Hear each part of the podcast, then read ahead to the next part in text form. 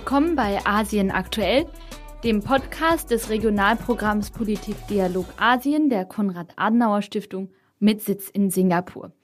Ich bin Alina und von mir hört ihr heute wieder die relevanten Nachrichten aus der Region sowie ein spannendes Experteninterview mit Florian Feierabend, dem Direktor des Büros der Konrad-Adenauer-Stiftung in Vietnam. Und wir haben unter anderem über die Bedeutung Vietnams nicht nur für Deutschland, sondern auch für die USA und China gesprochen. Jetzt aber erstmal zu den Nachrichten. Die Regierung Chinas hat mit einer doch recht rasanten Abkehr von der sehr strikten Null-Covid-19-Politik überrascht, zumindest uns hier bei Asien aktuell. In der letzten Episode haben wir von Protesten vor Ort und der Ankündigung von Lockerungen berichtet, aber waren aufgrund der Gegebenheiten, also einer sehr niedrigen Impfquote, besonders innerhalb der älteren Bevölkerung, und der weitreichenden Propaganda zur Null-Covid-Politik der chinesischen Regierung nicht von einer drastischen Regierungsänderung ausgegangen. Doch diese ist jetzt eingetreten. Die Massentests für die Teilhabe am alltäglichen Leben, wie zum Beispiel den Besuch des Supermarktes, das Fahren mit dem öffentlichen Nahverkehr oder den Parkbesuch, wurden abgeschafft. Auch die Quarantäneregeln wurden gelockert, so können sich Menschen mit milden Symptomen zu Hause isolieren und auch der Kreis derer, die vorsorglich in Quarantäne müssen, ist kleiner geworden. Ebenso soll die Abregelung ganzer Stadtteile bei einer bestimmten Anzahl positiver Covid-19-Fälle nur noch begrenzt angewandt werden. Es geht sogar so weit, dass auch die App abgeschaltet wurde, mit welcher zwei Jahre lang die Kontaktnachverfolgung zur Covid-19-Bekämpfung betrieben wurde und dessen grüner Status Voraussetzung war, um zum Beispiel von einer in die andere Provinz zu reisen. Ja, damit befinden sich die Menschen in China jetzt vor den Herausforderungen, welche der Rest der Welt schon überwunden hat. Inklusive auch der Existenzängste vieler Selbstständiger, da zum Beispiel die Restaurants leer bleiben, weil sich viele Menschen aus Angst vor dem Virus selbst illudieren. Außerdem gibt es Berichte von langen Warteschlangen vor Arztpraxen und Apotheken. Ich möchte mich diesmal nicht mit einer Prognose zu weit aus dem Fenster lehnen, aber wir werden natürlich über die Entwicklung berichten. Von Ostasien geht es jetzt nach Südostasien und zwar nach Indonesien. Und Indonesien war in den vergangenen zwei Wochen gleich zweimal mit besorgniserregenden Nachrichten in den Schlagzeilen. Zum einen ist der Vulkan Semeru auf der Insel Ostjava ausgebrochen. 2000 Menschen wurden evakuiert. Es gab zum Glück keine Todesfälle. Erst im vergangenen Jahr war der gleiche Vulkan ausgebrochen, wo mehr als 50 Menschen ums Leben gekommen sind. Der jetzige Vulkanausbruch folgte auf eine Reihe von teils verheerenden Erdbeben mit zahlreichen Todesfällen in den letzten Wochen. Der Inselstaat Indonesien liegt am pazifischen Feuerring, wie der Vulkangürtel genannt wird. Und mit 142 Vulkanen in der Nähe Indonesiens gehört das Land somit zu den am meisten katastrophengefährdeten Ländern weltweit. Zum anderen hat Indonesien eine neue Strafrechtsreform erlassen. Die bisherige Grundlage beruhte noch auf Regeln aus der niederländischen Kolonialzeit es war daher also höchste Zeit für eine Reform. Allerdings sind einige der neuen Regelungen extrem umstritten. Das gilt insbesondere für die Strafbarkeit von außerehelichem Geschlechtsverkehr und dem unverheirateten Zusammenleben von Paaren, das jeweils mit einem Jahr oder einem halben Jahr Gefängnisstrafe und über 600 US-Dollar Geldstrafe sanktioniert wird. Angezeigt werden kann das Vergehen durch die Eltern, die Kinder oder beim Ehebruch auch durch den Ehepartner oder die Ehepartnerin. Kritisiert wird dieser Beschluss insbesondere durch die junge Generation, die dies als Eingriff auf ihre individuellen Freiheiten bewertet. Aber auch Gegenstimmen aus dem für Indonesien sehr wichtigen Tourismussektor werden laut. So hat zum Beispiel der Gouverneur der indonesischen Insel Bali Touristinnen und Touristen versichert, dass es für sie nach dem Inkrafttreten des Gesetzes 2025 keine Änderung geben würde. Und der indonesische Tourismusverband hat das Gesetz generell stark kritisiert. Von zivilgesellschaftlichen Organisationen und auch von Medienhäusern in Indonesien werden außerdem noch weitere Paragraphen, zum Beispiel der zum Angriff auf die Würde und Ehre des Präsidenten, ungenehmigte Demonstrationen sowie das Verbot der Verbreitung weiterer Ideologien zusätzlich zu kommunistischem Gedankengut als ungenau und anfällig für Missbrauch kritisiert. Es besteht die Gefahr, dass die freie Meinungsäußerung eingeschränkt würde. Ähnlich sehen das auch die Vereinten Nationen, die das neue Strafgesetzbuch in Teilen als unvereinbar mit den fundamentalen Freiheits- und Menschenrechten einordnet. Bereits in 2019 hatte es eine Diskussion über den Neuentwurf des Strafgesetzbuches gegeben, der dann aber zu weitreichenden Protesten insbesondere von Studierenden geführt hatte. Die jetzt verabschiedete Fassung ist schon eine daraufhin abgeschwächte Version. Für alle, die das Thema im Detail interessiert, kann ich den aktuellen Länderbericht von Dr. Dennis Sursana, dem Direktor des CAS-Büros in Indonesien, empfehlen. Und den verlinken wir natürlich auch in der Infobox. Außerdem hat in dieser Woche der erste EU-ASEAN-Gipfel auf Regierungsebene anlässlich der seit 45 Jahren bestehenden Kooperation in Brüssel stattgefunden. Die Staatsoberhäupter bekräftigten die Wichtigkeit der Zusammenarbeit, unter anderem durch die Zusage von 10 Milliarden an Infrastrukturinvestitionen im Rahmen des Global Gateway Programms der EU. Fokussiert sein sollen diese Investitionen auf nachhaltige Energie und Konnektivität. Stichwort Konnektivität Zusätzlich wurde die Grundlage für verbesserte Flugverbindungen zwischen beiden Regionen geschaffen.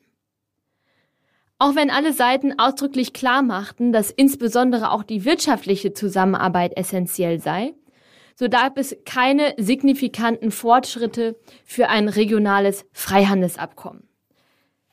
Dieser Prozess zieht sich schon einige Zeit hin denn nach unterschiedlichen Vorstellungen darüber, wie ein solches Freihandelsabkommen aussehen soll, ist die EU stattdessen dazu übergegangen, nur mit einzelnen Staaten, aktuell mit Vietnam und Singapur, Abkommen abzuschließen. Sehr zum Unmut der restlichen südostasiatischen Länder. Als Zeichen der Wertschätzung und Wichtigkeit war der Gipfel aber generell ein signifikantes Signal und wurde auch für bilaterale Gespräche und Besuche genutzt, zum Beispiel vom singapurischen Premierminister in Deutschland oder zwischen Vietnam und der EU, um ein Abkommen zur Unterstützung Vietnams bei der Transformation hin zur nachhaltigen Energiegewinnung zu schließen. Aber zu Vietnam später noch mehr im Interview. Dann noch eine kurze Randnotiz, die aber durchaus wichtig ist für die Weltgemeinschaft. Bei dem letzten G20-Treffen, das kürzlich auf Bali stattfand, hatten US-Präsident Biden und der chinesische Präsident Xi angekündigt, dass sie eine Zusammenarbeit beider Länder verstärken wollen bzw. wieder aufnehmen wollen. Und dies ist jetzt auch tatsächlich passiert, denn eine amerikanische Delegation, unter anderem mit dem Beauftragten für Ostasien, sind nach China gereist. Der Austausch wurde als direkt und substanziell beschrieben und gilt als Vorbereitung für weitere hochrangigere Besuche im kommenden Jahr. So viel zu den Nachrichten. Asien aktuell wird eine kurze Weihnachtspause machen und ist am 13. Januar zurück, dann auch wieder gemeinsam mit Jan. In der Zwischenzeit könnt ihr uns auf den sozialen Medien unter KASPDA oder unserer Webseite kass.de slash Politikdialog Asien folgen. Jetzt geht's aber erstmal weiter mit dem Interview mit Florian Feierabend zu Vietnam. Viel Spaß!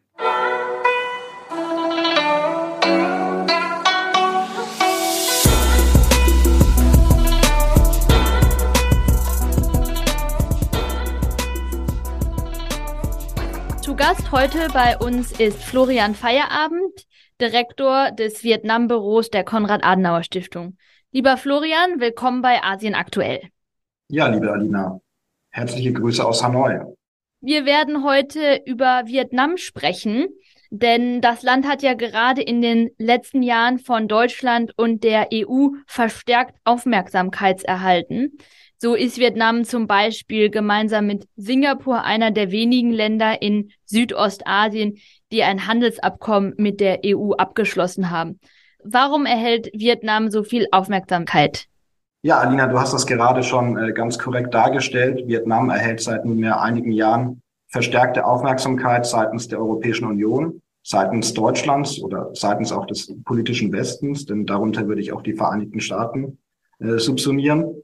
Und äh, diese Aufmerksamkeit reicht im Falle von Deutschland nun ja beinahe elf Jahre oder mehr als elf Jahre zurück. Es war nämlich bereits im Jahr 2011, dass Bundeskanzlerin Angela Merkel Hanoi besucht hat und eine strategische Partnerschaft zwischen Deutschland, zwischen der Bundesrepublik Deutschland und der Sozialistischen Republik Vietnam begründet hat.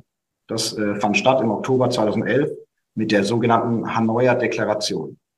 Jetzt vor wenigen Wochen, elf Jahre später, besuchte Bundeskanzler Olaf Scholz Hanoi und bekräftigte nochmal die strategischen Beziehungen zwischen Deutschland und Vietnam.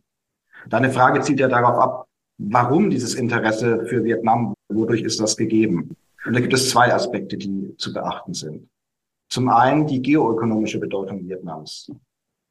Es ist das strategische Interesse Deutschlands, äh, sich stärker unabhängig zu machen von Partnern, in deren Beziehungen oder in Beziehungen mit diesen Partnern bestehen gewisse Asymmetrien, Abhängigkeiten. Und hier beziehe ich mich auf die Volksrepublik China. Und äh, indem man sich eben unabhängiger machen möchte, braucht man natürlich alternative Partner. Und hier kommt eben Vietnam in das Spiel. Vietnam ist ein attraktiver Absatzmarkt. Es ist ein Partner, der für die Resilienz, die Stärkung und Diversifizierung von Lieferketten eine Rolle spielen kann. Und auch für Rohstoffquellen, wie zum Beispiel Kupfer, Titan oder Zink, ist äh, Vietnam ein attraktiver Partner. Nicht zuletzt natürlich auch als Produktionsstandort, also für das verarbeitende Gewerbe. Und Vietnam hat sich mittlerweile auch zum wichtigsten Handelspartner Deutschlands in Südostasien entwickelt mit einem Warenvolumen von roundabout 14 Milliarden Euro pro Jahr. Und äh, Vietnam ist natürlich nicht nur als Handelspartner wichtig, sondern auch als Absatzmarkt mit einer Bevölkerung von 100 Millionen Einwohnern und einer ja, aufstiegsorientierten, auch konsumorientierten Mittelklasse sicherlich auch sehr attraktiv als Absatzmarkt für deutsche Produkte. Alles in allem, all diese Dimensionen zusammen äh, machen Vietnam als einen attraktiven Partner für Deutschland und die Europäische Union aus. In deiner Einleitung hast du auch bereits darauf hingewiesen, dass es ein Freihandelsabkommen gibt und auch dieses Alleinstellungsmerkmal hervorgehoben, betont. Seit August 2020 ist das Freihandelsabkommen zwischen der Europäischen Union und Vietnam in Kraft. Und neben Singapur ist das das einzige Land in Südostasien, das über ein solches Freihandelsabkommen mit der EU verfügt. Dadurch werden eben viele tarifäre Hemmnisse und auch nicht tarifäre Hemmnisse abgebaut. Und die Erwartung ist, und das zeigt sich auch bereits jetzt in den Zahlen trotz einer Pandemie, dass das Handelsvolumen zwischen Vietnam und der Europäischen Union in den nächsten Jahren stärker anwachsen wird. Ähm, ein weiterer Aspekt natürlich, äh, der nicht vernachlässigt werden sollte, ist äh, die Rolle Vietnams als Partner im Kampf gegen den Klimawandel. Vietnam ist eines der Länder, das am stärksten von dem Klimawandel und den Auswirkungen des Klimawandels betroffen sein wird. Dies ist einfach gegeben aufgrund der geografischen äh, Lage mit einer langen Küstenlinie, aufgrund der Topografie, mit einem äh, großen Delta im Süden des Landes, dem Mekong-Delta. Und äh, hier kann Deutschland Vietnam bei der bei dem Umgang mit den Klimawandelauswirkungen unterstützend zur Seite, zur Seite stehen. Aber natürlich nicht nur bei der Unterstützung bezüglich der Auswirkungen des Klimawandels, sondern auch bereits im äh, Bezug auf einen Wandel im Energiesektor. Auch hier ist Deutschland ein gern gesehener Partner für Vietnam. Ja, auch äh, sicherheitspolitisch hat natürlich Vietnam an Relevanz gewonnen. Es war bereits die Vorgängerregierung unter Bundeskanzlerin Angela Merkel, die nicht nur ja, eine Indo-Pazifik-Strategie entworfen hat, sondern diese auch äh, in die Tat umgesetzt hat. Und das Resultat war, dass man hier im Januar diesen Jahres die Fregatte Bayern im Hafen von Ho Chi Minh Stadt, also im Süden Vietnams, äh, willkommen geheißen hat. Also auch sicherheitspolitisch hat äh, Vietnam ja, an Relevanz und Bedeutung gewonnen, nicht nur wirtschaftspolitisch im Zuge einer China plus ein Strategie. Letzter Aspekt, und auch der sollte nicht unter den Tisch fallen, ist natürlich die geostrategische Bedeutung Vietnams. Vietnam, und das habe ich jetzt gerade schon ein bisschen angeschnitten, mit der Lage am südchinesischen Meer, liegt an einer geostrategischen Position, wo, ja, man sagt, 25 bis 33 Prozent des weltweiten Warenhandels entlang fließen. Also es ist im deutschen Interesse, dass äh, die Situation auch sicherheitspolitisch betrachtet hier stabil bleibt, denn wir sind eine Exportnation und entsprechend äh, ist uns die Aufrechterhaltung der regelbasierten internationalen Ordnung, die Aufrechterhaltung von Frieden in der Region äh, ein großes strategisches Interesse. Du hast gerade schon angesprochen, dass der offizielle Name oder die offizielle Bezeichnung Vietnams Sozialistische Republik Vietnam ist. Und äh, an der Macht in diesem Einparteiensystem ist die Kommunistische Partei Vietnams. Marxismus, Leninismus und auch der darauf aufbauende und ja an die Gegebenheiten Vietnams angepassten Theorien von Ho Chi Minh, einem vietnamesischen politischen Philosophen, sind die Staatsdoktrin. Wie passt das denn mit dem Freihandel zusammen und auch mit einem ja sehr aktiven Unternehmertum, was ich bei meinem letzten Besuch bei dir erlebt habe? Ja, du hast vollkommen recht, Alina. Ähm, nominell ist Vietnam eine sozialistische Republik und eben nicht nur nominell, sondern du hast die Machtstrukturen äh, kurz angesprochen. Es gibt hier eine kommunistische Partei und es gibt genau eine Partei. Und das ist eben die besagte kommunistische Partei, die die gesamte Macht im Staat kontrolliert und ausübt und auch die Richtlinien für die Politik, für die staatlichen Organe äh, vorgibt. Ähm, Vietnam hat einen sehr rasanten Transformationsprozess hingelegt. Im Jahr 1986 hat man ein großes Reformprogramm begonnen, die sogenannten Doi Moi-Reform, die eben in erster Linie, ja, in erster Linie eine Hinwendung zu marktwirtschaftlichen Elementen bedeutete. Das bedeutet, äh, Vietnam, die Sozialistische Republik Vietnam, ist zwar von einer kommunistischen Staatspartei äh, gesteuert, politisch gesteuert. Im wirtschaftlichen Bereich findet man jedoch eine sozialistisch orientierte Marktwirtschaft vor, nicht zu verwechseln mit der sozialen Marktwirtschaft Deutschlands. Ähm, wie stellt sich das konkret dar? Ja, Freihandel, Integration in den weltweiten Warenhandel und Austausch, das ist einer der Pfeiler auch der neue Reform der vergangenen 30 Jahre. Vietnam ist Mitglied in ja, mehr als ein Dutzend von Freihandelsabkommen, unter anderem eben das schon angesprochene Freihandelsabkommen mit der Europäischen Union, aber auch weitere Freihandelsabkommen wie RCEP, das Regional Comprehensive Economic Partnership Agreement, also die weltgrößte Freihandelszone unter Einschluss von Japan, China, Südkorea, Australien. Und ähm, ja, im Zuge dieser Integration in den weltweiten Warenhandel hat Vietnam auch ein exportorientiertes Wachstumsmodell verfolgt. Das heißt, man war sehr stark bemüht und man war nicht nur bemüht und ist weiterhin sehr stark bemüht, ausländische Direktinvestitionen in das Land zu bekommen und sieht das als ja die, die Kraftquelle für die wirtschaftliche Entwicklung Vietnams und sicherlich auch als Unterbau für die Legitimität der kommunistischen Partei hier im Lande, denn das äh, Prosperitäts-, das Aufstiegs- und Wohlstandsversprechen der Partei ist sicherlich, ja, ich möchte das jetzt nicht einordnen in einer Rangfolge, aber eines der wichtigsten Kriterien für die Legitimität des hiesigen politischen Systems. Und wenn wir jetzt auf das von dir beschriebene politische System schauen, dann hat ja auch sowohl das System selbst, aber auch die dahinterstehende Ideologie Vietnams durchaus auch Gemeinsamkeiten mit der Volksrepublik China und der dortigen kommunistischen Partei. Wenn wir jetzt auf die Historie der beiden Länder schauen, dann blicken beide Länder zwar auf viele Gemeinsamkeiten, aber auch auf Auseinandersetzungen zurück, bis hin zu kriegerischen Auseinandersetzungen. Ganz aktuell ist ja auch der Konflikt zwischen Vietnam und China im südchinesischen Meer. Äh, Vietnam ist da nicht alleine, da gibt's noch sehr viele andere Parteien, die ebenfalls in diesen Konflikt verwickelt sind, aber kannst du uns da die Hintergründe mit Blick auf Vietnam erklären? Ähm, Alina, ähm, wie gerade schon angedeutet, ist es nicht nur Vietnam und China, das sich in einem Konflikt befinden im südchinesischen Meer. Es gibt insgesamt sechs Parteien, die Gebietsansprüche vorbringen ähm, im südchinesischen Meer, darunter eben China und, und Vietnam.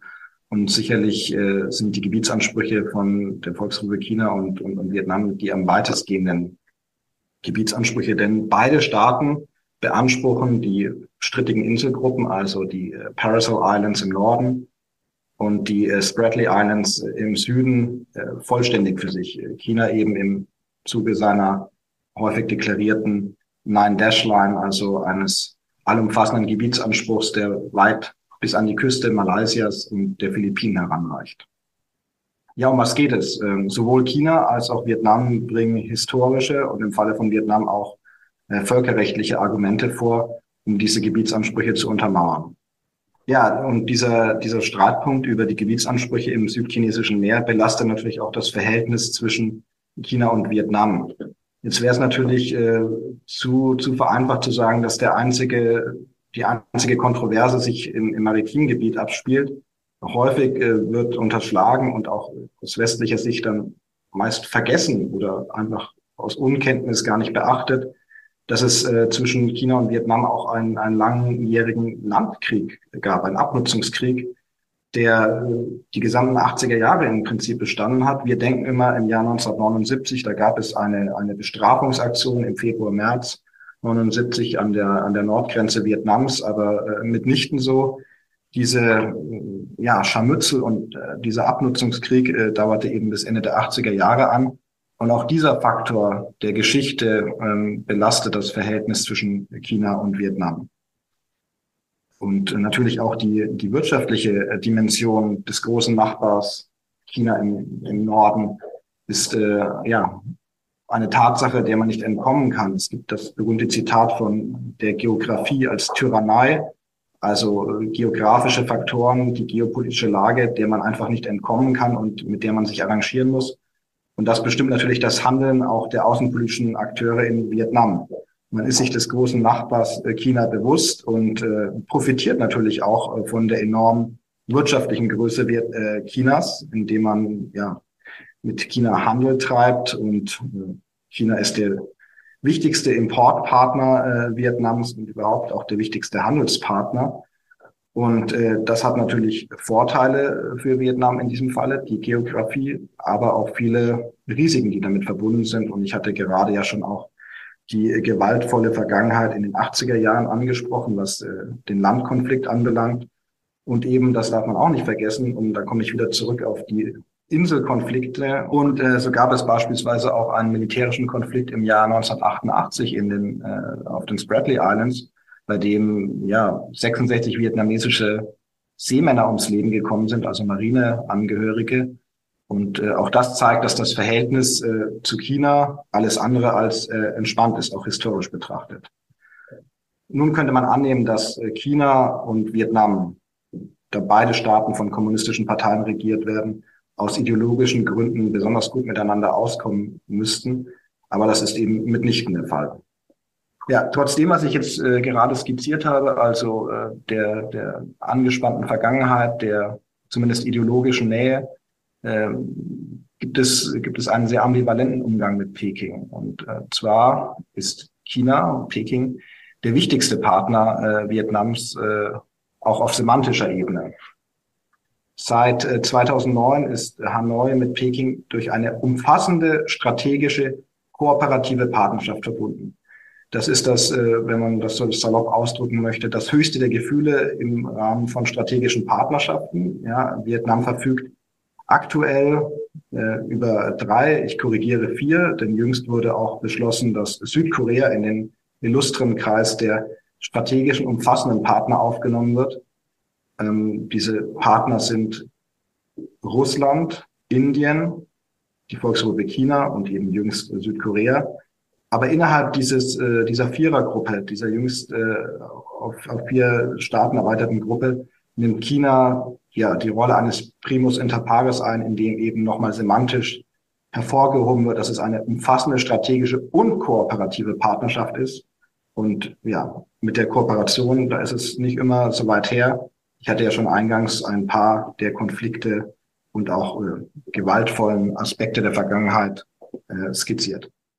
Ja, das ist jetzt eine sehr gute Überleitung zu der Frage, die sich dem anschließt. Äh, also China als die eine Supermacht in der Region mit äh, einer sehr, sehr starken Wirtschaftsmacht und auch wirtschaftlicher Abhängigkeit, nicht nur Vietnams, sondern eben auch sehr, sehr viele anderer Länder vor Ort. Und auf der anderen Seite die USA, die äh, in der Region ja auch sehr präsent ist und innerhalb Südostasiens oftmals auch die Befürchtung gibt, dass dort eben dieser Konflikt auf Kosten der südostasiatischen Länder ausgetragen wird. Mit Blick auf die USA hat Vietnam ja aufgrund des Vietnamkriegs auch eine ja, ambivalente Vergangenheit, aber wie ist das Verhältnis zu den Vereinigten Staaten heute und wie sieht sich Vietnam in diesem Konflikt des Strebens nach Hegemonie der beiden Supermächte?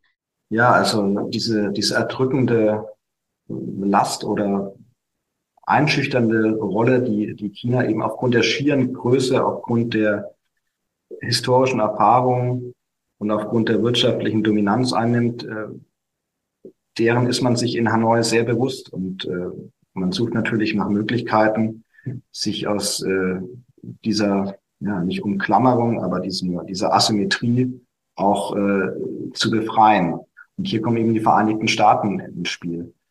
Ja, natürlich der Vietnamkrieg, der übrigens hier in Vietnam als The American War, also der amerikanische Krieg bezeichnet wird, der ist äh, durchaus noch präsent. Man wird das auch sehen, wenn man in äh, Hanoi oder Saigon, also Ho Chi Minh Stadt, dem wirtschaftlichen Zentrum im Süden des Landes, sich als, als Tourist bewegt. Es gibt äh, militärhistorische Museen, die äh, B-52-Relikte äh, und äh, amerikanische Helikopter und andere Kriegstrophäen äh, ausstellen. Also die Erinnerung an den Krieg, den American War gegen den amerikanischen Imperialismus in der hiesigen Diktion, der ist, äh, das ist nicht, nicht vergessen. Aber das bestimmt jetzt nicht das aktuelle außenpolitische Handeln Vietnams und sicherlich auch nicht, wie eine jüngere Generation auf, auf die Vereinigten Staaten blickt. Gerade äh, jetzt im Dezember jährt sich der 50. Jahrestag einer großen Bombenkampagne der Operation Linebacker 2, in, in deren Rahmen vom 18. bis, äh, ich meine, 29. Dezember 1972 insbesondere der Norden Vietnams, also hier die Hauptstadt Hanoi, wo ich mich befinde, und Haiphong, der Hafen im Golf von Tonkin bombardiert worden sind. Das massivste Bombardement nach dem Zweiten Weltkrieg. Mehr als 20 Tonnen an Bomben wurden hier abgeworfen. Also die gewaltvolle Vergangenheit Verhältnis zu den Vereinigten Staaten, die ist äh, durchaus noch präsent, bestimmt aber nicht das Handeln der außenpolitischen Akteure und auch nicht die Perspektive der Jugend auf die USA. Es gibt äh, in Vietnam einige Grundprinzipien der, der Außenpolitik, die auch konsequent verfolgt werden. Das sind äh, genau vier Dimensionen, die miteinander in Einklang gebracht werden müssen. Das ist die Unabhängigkeit, das Bestreben der Bewahrung der Unabhängigkeit, die Autonomie oder Selbstständigkeit kann man das, glaube ich, auch bezeichnen. Der Multilateralismus, also das Bekenntnis auch zum, ja, zur regelbasierten internationalen Ordnung, ein wichtiger Anknüpfungspunkt auch für den politischen Westen. Und die Diversifizierung, also das äh, nicht auf ein Pferd, auf eine Karte setzen. Ähm, letzteres sicherlich auch eine, eine leidvolle Erfahrung aus dem gerade schon angesprochenen American War, als man eben sich äh, nicht blockfrei, nicht neutral positioniert hatte, sondern ganz klar im kommunistischen Lager äh, verortet war und äh, aufgrund ja, dieser Situation sich im Kalten Krieg in einer Situation wiederfand, die alles andere als kalt war, denn der Vietnamkrieg, der American War, war ein, ein sehr leidvoller, brutaler Krieg, der hier vor Ort als, als Proxy War ausgefochten worden ist. Ja, welche Rolle spielen die Vereinigten Staaten aktuell im Verhältnis Vietnams zu seinen Nachbarn, im Umgang mit China, aber auch insgesamt in den geopolitischen Dynamiken, die sich hier äh, darstellen. Also man ist damit darum bemüht, äh, das Verhältnis zu den Amerikanern auszubauen, auch sicherheitspolitisch, aber nur bis zu einem Grad, der eben die schon genannten Grundprinzipien der Unabhängigkeit, der Selbstständigkeit, des Multilateralismus und der Diversifizierung stärken und eben nicht gefährden. Und es gibt noch äh, weitere Aspekte, die zu beachten sind. Ähm, das sind die sogenannten vier Nines, äh, die die sicherheitspolitische Doktrin Vietnams bestimmen. Das ist das erstens Nein zur Beteiligung an Militärbündnissen, also die Blockfreiheit. Zweitens das Nein zur Parteinahme für ein Land, um gegen ein anderes Land vorzugehen. Drittens das Nein zu ausländischen Militärstützpunkten unter Basen auf vietnamesischem Gebiet. Und äh, die Nutzung Vietnams als Druckmittel gegen andere Länder sowie eben viertens die Androhung oder Anwendung von Gewalt in internationalen Beziehungen. Auch diese vier Neins, äh, die sehr bekannt sind für die vietnamesische Sicherheits- und Verteidigungspolitik, ähm, sind eben bestimmt für das Verhältnis zu den Vereinigten Staaten. Ja, auch die Amerikaner sind eben sehr stark äh, bemüht, äh, Vietnam, Vietnam für sich zu gewinnen in diesem geopolitischen Wettbewerb mit China. Wobei Vietnam sich natürlich strebt und eine, eine ja, Bambuspolitik verfolgt und wenig Bereitschaft erkennen lässt, sich in das amerikanische Camp, in das amerikanische Lager ziehen zu lassen so ist Amerika äh, sehr stark darum bemüht, die bislang schon bestehende umfassende Partnerschaft zu einer strategischen Partnerschaft aufzuwerten, also eine, ein semantisches Upgrade vorzunehmen, um quasi auf einer Stufe mit Deutschland zu sein, denn Deutschland verfügt ja über eine strategische Partnerschaft. Was natürlich äh, gar nicht die Tiefe und die, die, die Breite der Beziehungen der Vereinigten Staaten mit, mit Vietnam widerspiegelt. Also eigentlich äh, trotz äh, dieser niedrigsten semantischen Stufe befindet sich Vietnam in den Beziehungen mit den Vereinigten Staaten auf, auf der, der höchsten Ebene, mindestens in einer Liga mit Russland und, und China. Ja, das Interesse der Vereinigten Staaten an äh, Vietnam, das spiegelt sich auch wieder in der, der regen Besuchsdiplomatie. Ähm, Im Jahr 2015 war der Generalsekretär, der weiterhin amtierende Generalsekretär der Kommunistischen Partei Vietnams äh, im Weißen Haus eingeladen bei US-Präsident Barack Obama. Das erste Mal, dass ein, ein KP-Chef, äh, also ein Generalsekretär einer kommunistischen Partei dort empfangen worden ist. Im Folgejahr 2016 war dann äh, Barack Obama hier in Hanoi. Auch Präsident äh, Donald Trump, äh, der übrigens sich großer Beliebtheit in, in Vietnam erfreut und erfreute, ähm, war zweimal vor Ort in, in, in Vietnam. Ja, warum war Trump so beliebt oder ist weiterhin so beliebt? Das ist sicherlich sein, zum einen seine Strongmanship, seine Attitüde, ähm, als besonders äh, toughes Alpha-Tier aufzutreten, aber eben auch die klare Kante gegen China. Denn das kommt hier in Vietnam äh, durchaus gut an. Äh, die Vorbehalte, ja, auch wenn man so will, die starken negativen Gefühle gegenüber China, die sind jedoch sehr ausgeprägt in der Bevölkerung und äh, auch das ist ein, ein Faktor, der natürlich den Handlungsspielraum der vietnamesischen Außenpolitik in gewisser Weise einschränkt. Äh, man muss ja auf die Befindlichkeiten der Bevölkerung auch achten. Also zu große Nähe würde gar nicht gutiert werden. Und äh, letzter Punkt, äh, letztes Jahr, äh, Kamala Harris, Ende August war sie hier als erste US-Vizepräsidentin oder auch US Vice President, unabhängig vom Geschlecht, der erste Besuch eines äh, stellvertretenden Präsidenten, einer stellvertretenden Präsidentin hier in, in Vietnam. Und auch bei diesem Aufenthalt wurde natürlich äh, das Thema strategische Partnerschaft, ein Upgrade angesprochen. Bislang ist das nicht erfolgt. Man erwartet auch, das wurde bereits äh, angekündigt oder durchgestochen, zeitnah ein Telefonat zwischen dem Generalsekretär der hiesigen kommunistischen Partei, dem wichtigsten Mann im Land äh, und dem US-Präsidenten Joe Biden. Und dann vielleicht im nächsten Jahr so die Überlegung, vielleicht auch ein Besuch von Joe Biden hier in, in Hanoi. Und ja, das wäre vielleicht auch ein, ein Zeitpunkt, um auch ein Upgrade der, der Partnerschaft zu vollziehen. Dann erwarten wir dies mit Spannung. Und nochmal jetzt der Blick nach Europa, weil wir haben jetzt über verschiedene Konflikte gesprochen, die in, in Vietnam sehr präsent sind. Und für Europa ist es natürlich im Moment der russische Krieg äh, gegen die Ukraine. Du hast gerade schon angedeutet, dass die Partnerschaft zwischen Russland und Vietnam sehr, sehr eng und äh, stark ist. Und soweit ich weiß, sind, gibt es auch eine starke Abhängigkeit Vietnams von äh, russischen Rüstungsexporten. Wie stellt sich Vietnam denn jetzt in diesem Krieg auf? Also wie positioniert es sich? Also vielleicht mal äh, von hinten angefangen. Krieg, als Krieg wird das offiziell hier äh, so gut wie nie bezeichnet. Ähm, zu Anfangs hat man auch ganz explizit sich die, die russische, äh, das russische Narrativ zu eigen gemacht, von militärischen Spezialoperationen zu sprechen. Ähm, äh, davon ist man etwas, ist man etwas abgegangen, das hat man, hat man aufgeweicht und den Realitäten angepasst, nachdem mittlerweile ja auch in Russland von Krieg gesprochen wird. Aber es war, es war sehr deutlich zu beobachten, dass sich Vietnam sehr schwer tut, sich zu positionieren und äh, eigentlich bis heute eine Positionierung erfolgreich vermieden hat. Es gab ja mehrere Abstimmungen, auch in, in der UN-Generalversammlung, so im März und Oktober diesen Jahres.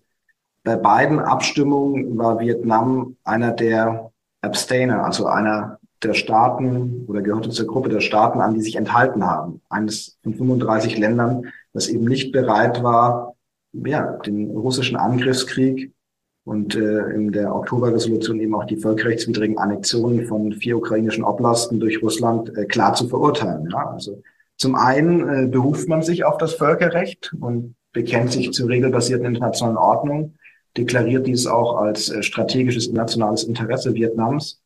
Natürlich immer mit Blick auch auf die Gebietsstreitigkeiten im südchinesischen Meer und ja, die, die Rolle Chinas in der Region, das dominantere Auftreten Chinas. Aber wenn es dann eben zum Schwur kommt, so eben in der UN-Generalversammlung zu den zwei besagten äh, Terminen äh, im März und Oktober, wenn man Flagge bekennen muss, äh, dann äh, tut man sich schwer.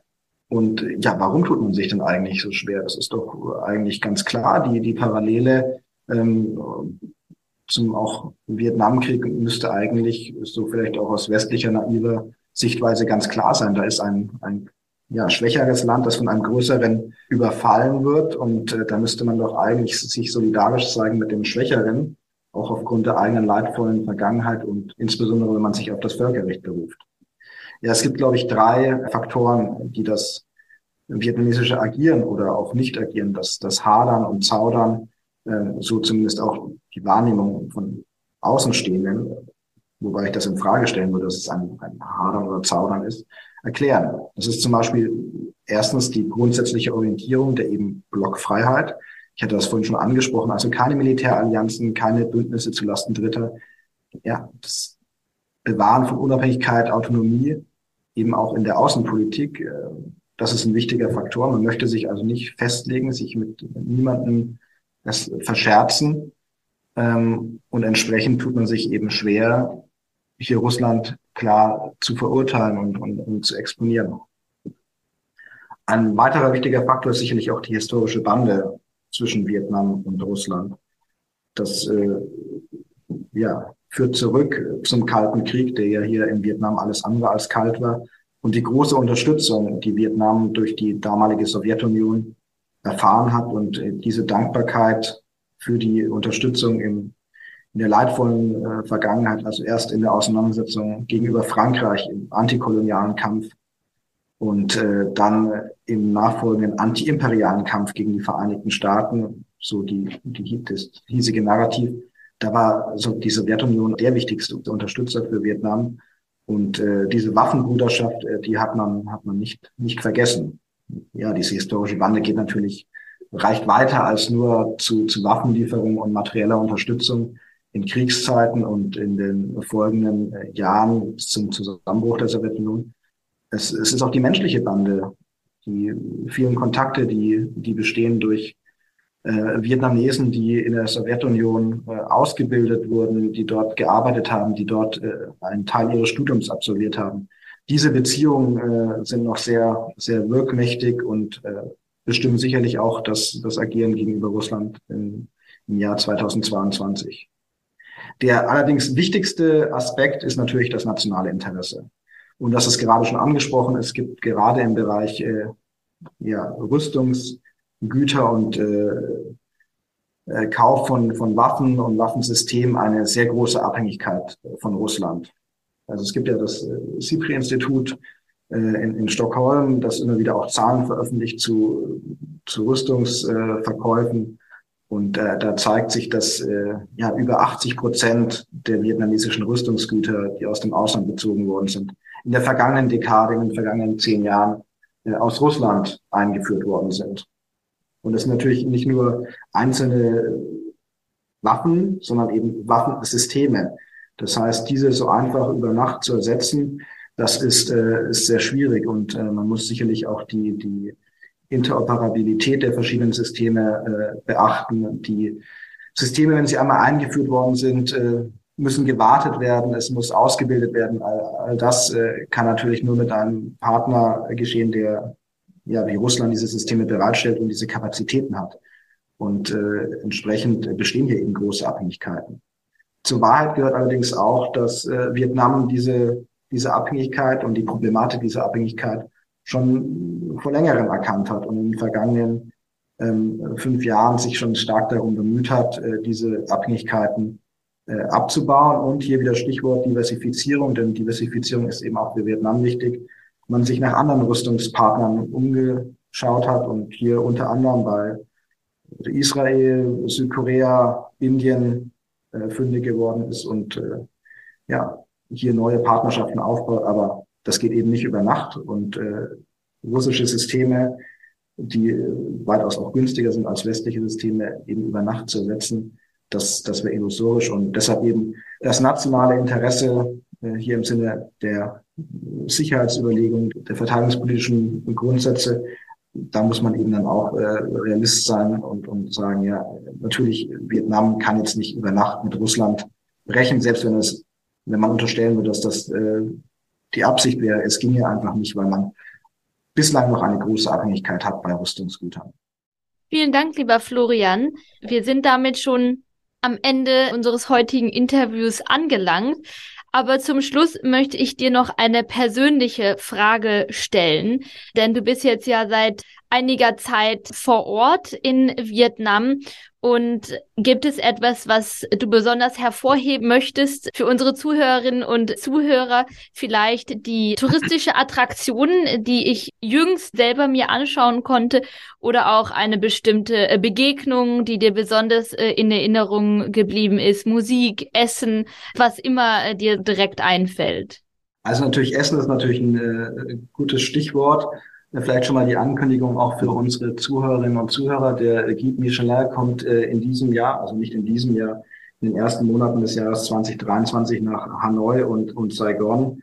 Und dann wird es auch hier einige ähm, mit Sternen ausgezeichnete Restaurants geben. Also die vietnamesische Küche ist natürlich ein, ein Grund allein äh, nach Vietnam zu kommen. Aber ich äh, möchte vielleicht doch noch einen, keinen Geheimtipp geben, sonst wäre es ja auch kein Geheimtipp mehr aber ein, ein Ort in Vietnam benennen, der mir besonders gut gefällt. Das ist äh, Mugan Chai. Das ist äh, ein Bezirk, der sich in etwa 300 Kilometer nordwestlich von Hanoi äh, befindet und der einfach wunderschön ist aufgrund der, der Reisterrassen, die man dort wiederfindet. Ja, also das ist äh, durchaus vergleichbar in einer anderen Art und Weise mit, mit den berühmten Reisfeldern, die man sonst so aus Bali kennt. Und äh, es ist nicht so touristisch überlaufen wie in Sapa. Das ändert sich jetzt hoffentlich nicht durch meinen Werbeblock hier, aber äh, Mugang Chai äh, in der Provinz Yen Bai, das ist eben äh, ein, ein, ja, mein Lieblingsort aufgrund der, der Schönheit der, der Reisterrassenfelder, die man dort wiederfindet. Das ist notiert. Vielen Dank, lieber Florian. Danke dir, Alina.